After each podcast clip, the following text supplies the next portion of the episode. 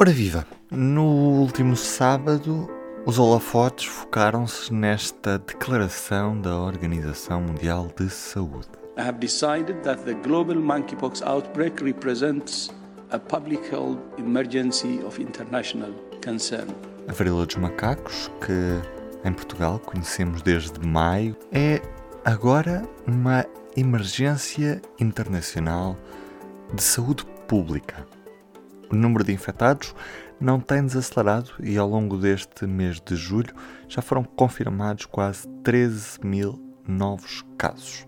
No total, são mais de 18 mil infectados em todo o mundo. Neste P24, falo com o jornalista Tiago Ramalho sobre a varíola dos macacos e o que é que muda com esta declaração de emergência de saúde pública. Olá, Ruben, como é que estás? Antes de tudo, P24. O seu dia começa aqui. Começa aqui. Tiago, o que é que mudou para a varíola dos macacos ser neste momento uma emergência de saúde pública? Bem, em, em termos gerais, aquilo que, que motiva uh, a Emergência Internacional de Saúde Pública declarada pela Organização Mundial de Saúde uh, são duas coisas. Em primeiro lugar, o aumento do número de infectados, um grande crescimento do número de infectados, e em segundo, também uh, o facto de termos mais países uh, a confirmarem uh, casos pela primeira vez. Nós, para termos uma ideia, ao longo deste mês de julho, que ainda nem sequer acabou, confirmámos quase 13 mil novos casos, sendo que antes tínhamos apenas 5 mil, pouco mais de 5 mil casos confirmados. Portanto, tivemos um grande crescimento e, além disso, Uh, a grande maioria destes casos, estamos a falar de quase 99% dos casos que foram confirmados até agora, estão registados em países uh, que historicamente ou que habitualmente não tinham uh, infecções por este vírus da varíola dos macacos. E, portanto, a Declaração de Emergência de Internacional de Saúde Pública acaba por ser, ou acaba por parecer natural, ou pelo menos não é surpreendente já em junho, já no final de junho, uh, tinha havido uma primeira reunião do Comitê de Emergência. Este comitê é o organismo responsável dentro da Organização Mundial de Saúde por recomendar o, o elevar do nível de alerta.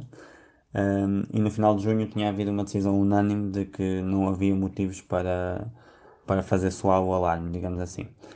No entanto, um, já há algumas semanas que o diretor-geral da OMS, o Dr. Tedros, uh, tinha dito que iria convocar uma nova reunião, em certa medida com, com este intuito de, de que fosse possível declarar a emergência internacional de saúde pública. No entanto, uma das coisas que é importante também notar é que nesta segunda reunião que teve lugar a semana passada, a decisão foi a mesma, ou seja, também foi rejeitada a recomendação de, de declarar a emergência internacional de saúde pública. A diferença é que um, o, o Comitê de Emergências estava dividido e, portanto, uh, o diretor-geral da Organização Mundial de Saúde tomou uh, a liberdade de, de invocar uh, ou, de, ou, de, declarar a emergência internacional de saúde pública na mesma, que é uma decisão que não tem precedentes, mas que de certa forma foi justificada pelo rápido crescimento de, dos casos confirmados e pela dispersão que tem em vários países, estamos a falar já de mais de 70 países, Sendo também que uh, uma das coisas que ele, que ele aborda é o pouco conhecimento que nós temos sobre como o vírus se comporta, principalmente porque não, nunca houve um surto uh, deste, deste tamanho, digamos assim, uh, nem sequer perto, e principalmente fora de, de, países em que, em que o vírus tem o seu, o seu habitat natural, sendo que por habitat natural estamos a falar de roedores nas florestas da África Ocidental ou da África Central. No entanto, lá está, este comportamento acaba por, acaba por saltar ao longo destes meses, desde maio, e portanto isso também uh, eleva um bocadinho aquilo que é a preocupação uh, do diretor da Organização Mundial de Saúde. E que implicações é que tem esta nova definição da, da Organização Mundial da Saúde?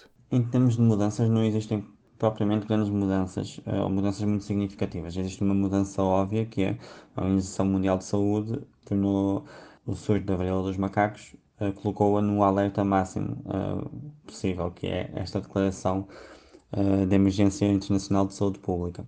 No entanto, as principais alterações acabam por ser meramente simbólicas. Uma delas é esta, de fazer soar o alarme para, para o surto, Um, e outras coisas que, que eles vão acabar por fazer ou que podem acabar por contribuir é um aumento da recomendação de medidas uh, e, uma, e a promoção de uma maior cooperação entre, entre os vários países.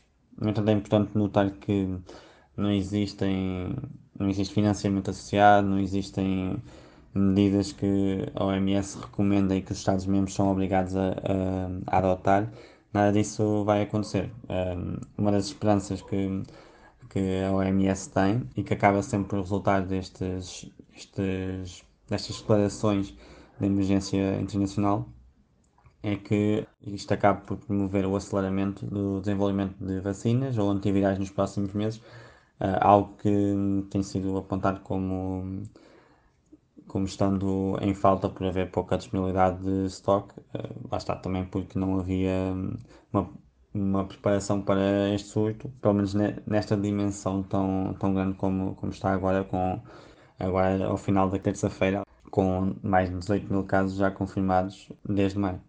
Aproveitando que estamos a falar, Tiago, ah, vamos relembrar como é que se transmite e a que sintomas é que devemos estar atentos. Em termos de sintomas é bastante simples de recordar. Não? É? Nós estamos a falar dos primeiros sintomas que envolvem febre, arrepios, ah, dor de cabeça, dores musculares. No entanto, o que estamos a falar uh, é, e aquele que é o sintoma mais comum e também até mais visível, é o aparecimento de erupções cutâneas ou de lesões uh, com pus na cara e no corpo. Essa será a forma mais visível de, de, de ter um sintoma relativo à varíola dos macacos. Um, é importante destacar que caso tenhamos uma suspeita de infecção ou se tivermos sintomas destes, devemos contactar diretamente a, a, linha de saúde 24 para que eles possam uh, indicar-nos o que devemos fazer. A maioria dos sintomas são leves e não, não existem muitos casos de, de doença grave provocada por este vírus, sendo também que é importante dizer que até o momento não, não existem mortes registradas nos países que historicamente não têm o vírus. Além disso, a infecção uh, geralmente desaparece ao fim de duas a quatro semanas, tal como, um, tal como os próprios sintomas, neste caso, tal como uh, as lesões que aparecem pelo corpo, por exemplo. Em relação à transmissão, a principal via de transmissão que, que tem sido apontada é o contacto próximo, estamos a falar do contacto pele com pele ou do toque em lesões provocadas pela doença. Esta tem sido a principal rota de transmissão um, da varíola dos macacos e, e isso acaba por, um, por também um, diminuir um bocadinho aquilo que é o risco quando se quisermos comparar, por exemplo, com doenças como a Covid-19 que acaba por ser transmitida por via respiratória. Isto acaba por nos descansar um bocadinho. Um, portanto, será sempre a partir do contacto próximo a principal via de transmissão, uh, sendo que é importante estar uh, atento uh, a, a, possíveis lesões para, para não ser infectado nem infectar ninguém. Uhum. E, e, já agora como é que estão as coisas em Portugal? Portugal tem quase 600 casos confirmados, são os dados relativos à, à, à última quinta-feira, que foi quando foram disponibilizados pela última vez os dados relativos aos casos confirmados de varíola dos macacos uh, em Portugal. E, e também já começámos a, a administrar doses da vacina para os contactos próximos de, de, de, pessoas infectadas com, com este vírus.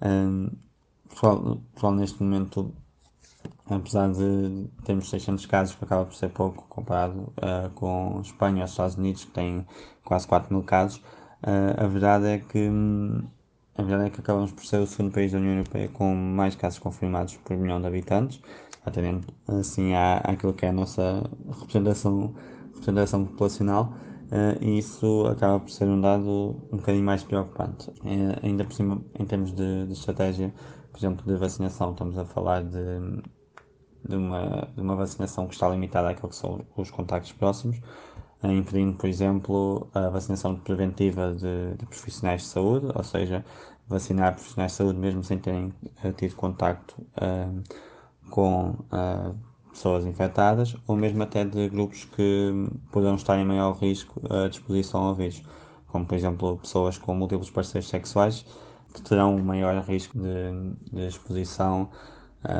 devido à, à multiplicidade de parceiros sexuais além disso, uh, também é importante a dizer que ainda não existe o antiviral, o Tecovirimat, que é um antiviral que tem tido alguns resultados promissores na diminuição do período de contágio e também dos sintomas que os doentes apresentam, mas este antiviral não existe em Portugal, a maioria dos países não, não o tem ainda, um, apesar de, de, já sabermos que a Comissão Europeia também irá comprar um, este medicamento para depois disponibilizar aos Estados-membros.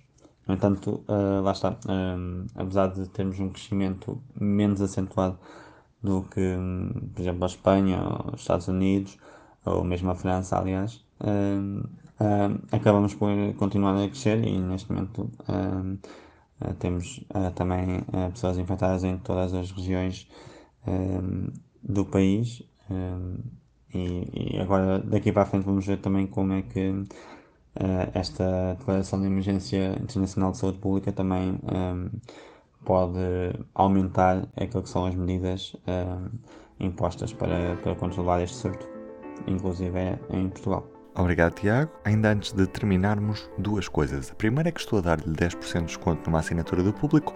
Basta ir a público.pt assinaturas e colocar o código POD10. 10% ficam por minha conta.